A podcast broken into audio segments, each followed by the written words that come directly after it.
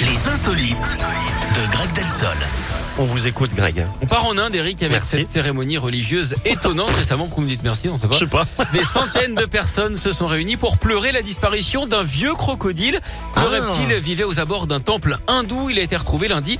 Il était considéré comme divin par la population locale et aussi, c'est plus surprenant, végétarien. Il ne se Ah bon serait jamais attaqué aux êtres humains alors que les enfants venaient pourtant euh, parfois souvent le toucher. Visiblement, euh, ce croco aimait bien qu'on l'accoste. D'après les croyances, il se nourrissait d'offrandes à base de riz et de sucre de palme. La dépouille de l'animal sacré a été ornée de fleurs et bénie avant d'être transportée sur une litière de feuilles de cocotier parmi la foule en pleurs et inhumée dans l'enceinte du temple. Même la ministre de l'Agriculture lui a rendu hommage hein, sur Carrément. c'est sérieux. Eh ben. En même temps, cette longévité n'est pas étonnante. hein. Après tout, les crocodiles, ce sont des durs à cuire. D'ailleurs, euh, Eric, est-ce que vous savez pourquoi ce sont les animaux préférés des trafiquants? Ben, pour leur peau. Non, parce que souvent le crocodile. Oh, n'importe quoi.